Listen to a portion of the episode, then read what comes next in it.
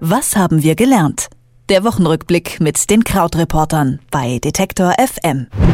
Nach sieben Jahren in der Botschaft wurde gestern Julian Assange in London verhaftet. Dem Gründer der Enthüllungsplattform Wikileaks drohen jetzt verschiedene Strafverfahren in mehreren Ländern. In den USA stand sogar mal die Todesstrafe im Raum, weil Assange hunderttausende geheime Regierungsdokumente veröffentlicht hat. Da kam dann vor allem heraus, dass amerikanische Soldaten offensichtlich Kriegsverbrechen im Irak begangen haben. Über die Verhaftung von Julian Assange, klar, den Brexit, aber auch einen Deutschen, der A-Promi in Amerika ist, spreche ich mit unserem Mann von den Krautreportern, Christian Fahrenbach. Hallo Christian. Na, hallo. Ja, welche Länder erheben denn jetzt eigentlich welchen Anspruch auf Assange und warum? Also es gibt drei Länder, äh, die da eine große Rolle spielen. Und zwar zum einen eben die USA, das hast du ja schon erklärt. Da geht es eben äh, vor allem darum, dass über Wikileaks eben diese Regierungsdokumente veröffentlicht worden sind. Vielleicht das bekannteste davon oder der bekannteste Fall war 2011 diese Bilder aus Guantanamo mit den Menschen äh, mit den Kapuzen auf dem Kopf, wo die Gefangenen misshandelt worden sind. Und da eben sagt die USA, das war ein Sicherheitsrisiko und das sei Landesverrat gewesen, zusammen mit Chelsea Manning Manning diese Fotos und Dokumente zu veröffentlichen. Aktuell sieht es so aus, das war auch der Grund, warum Assange aus der Botschaft geholt wurde, weil die USA eben diesen Auslieferungsantrag gestellt haben.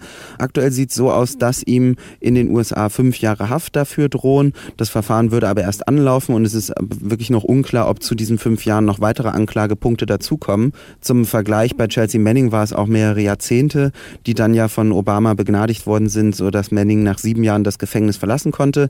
Das ist eben so der eine Strang, über den wir reden. Der zweite Strang, das war der, der dazu geführt hat, dass Assange überhaupt in London in die Botschaft von Ecuador geflohen ist. Ähm, das kommt aus Schweden. Und in Schweden gibt es zwei Frauen, die beschuldigen ihn, dass äh, Assange sie sexuell genötigt haben sollte. Und um da der Verfolgung zu entgehen, ist er eben in diese Botschaft gegangen. Dieser Fall ist eigentlich auch schon verjährt, aber weil er eben nie beendet wurde ähm, und diese Verhandlungen da oder der Prozess nicht stattgefunden hat, könnte es eben auch sein, dass auch in Schweden Assange ein Prozess droht. Und dann gibt es noch die Briten, die äh, eben sagen, naja, er hat eigentlich gegen Bewährungsauflagen verstoßen, indem er sich äh, den Behörden da entzogen hat und da in dieses, äh, ja, in die Botschaft geflohen ist. Also eine komplizierte Sache und jetzt laufen mehrere Verfahren an. Eben am wahrscheinlichsten ist diese Auslieferung in die USA erstmal. So steht es also um äh, Julian Assange. Und ähm, wenn wir zum zweiten Thema kommen, dem Brexit, da scheint es ja so, als hätte die EU den Reset-Knopf gedrückt. Die Briten sind jedenfalls immer noch nicht raus, obwohl heute mal wieder die Deadline war. Eigentlich, äh, die EU gibt Theresa May jetzt Zeit bis Halloween, um, ja, um was genau zu machen, Christian um sich nochmal zu einigen. Aber tatsächlich ist es auch hier so, fast eben wie beim ersten Thema, dass wir auch wie so einen riesigen Entscheidungsbaum vor uns haben, von dem noch nicht ganz klar ist, welche äh, Wege oder welche Verästelungen diejenigen sein werden, die dann am Ende äh, die richtigen sind. Und zwar ähm, ist es jetzt eben so, du hast es gesagt, bis 31. Oktober ist jetzt der Brexit erstmal verschoben.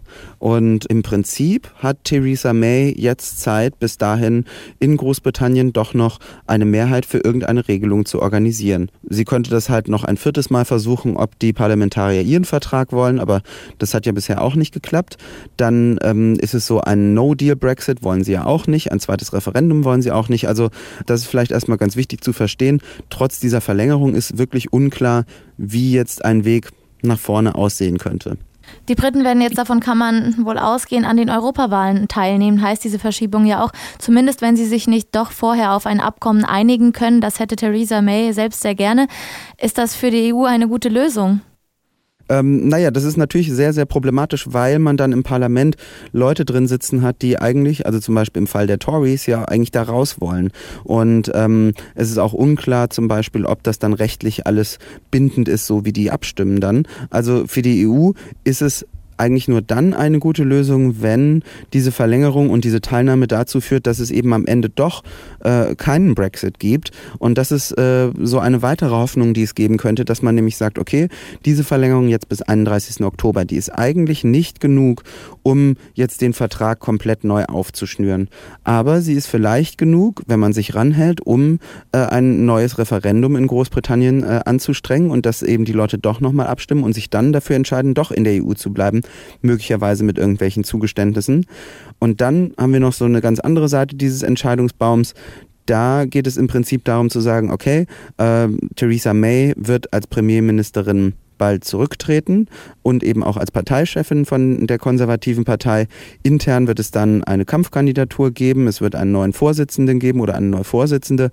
Dann wird es Neuwahlen in Großbritannien geben und diese Neuwahlen könnten dann eben dafür sorgen, dass es ein frisches Parlament und eine neue Regierung gibt, mit der die dann mit der EU einen neuen Anlauf für einen Brexit-Vertrag wagt. Aber das sind schon sehr, sehr viele Wenns und das dauert natürlich auch alles sehr lange. Ob die Zeit bis Ende Oktober für diese ganzen Schritte reicht, ist wirklich extrem unklar. Kommen wir zum Ende noch zu einer wichtigen Nachricht für alle Sportbegeisterte, zumindest für alle NBA-Fans. Dirk Nowitzki, das ist der Promi, von dem ich gesprochen habe, beendet seine Karriere in der amerikanischen Basketballliga. Nach seinem letzten Heimspiel für die Dallas Mavericks äh, war Nowitzki über die Lautsprecher in der Halle zu hören und hat gleich klargestellt, ich bin ein Texaner geworden. Kommt Nowitzki jetzt zurück nach Deutschland? Was glaubst du? Also äh, im Moment sieht es erstmal nicht so aus. Jetzt hat er erstmal gesagt, er bleibt. Ähm, er will jetzt erst auch mal Zeit mit der Familie verbringen und die nächste Woche würde sowieso sehr, sehr umfangreich noch werden oder sehr vollgepackt noch sein. Und bei den Dallas Mavericks wird es wohl auch so sein, dass er da irgend so eine Ehrenrolle zugewiesen bekommt. Aber ähm, ja, mir war es einfach nochmal wichtig, dass wir über ihn so als Thema sprechen, weil ich den Eindruck hatte, dass das in Deutschland gar nicht ankommt, so in der großen Breite, was das für ein absoluter Ausnahmesportler war und dass es völlig okay ist zu sagen, es gab halt Steffi Graf und Michael Schumacher und Dirk Nowitzki ähm, und dass das in den letzten 100 Jahren der größte deutsche oder mit diesen anderen beiden zusammen der größte deutsche Sportler war, den es gibt. In den USA gibt es tatsächlich, gab es tatsächlich riesige Berichterstattung. Ähm, es wurde gesagt, der beste äh, nicht in den USA geborene NBA-Spieler aller Zeiten.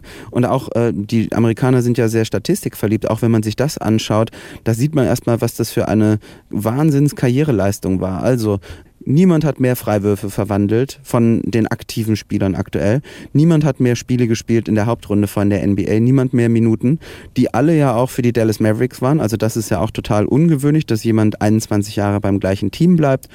Dann war er der erste Deutsche, der überhaupt je die NBA gewonnen hat. Dann der erste Europäer, der MVP wurde, also so der wertvollste Spieler der Liga.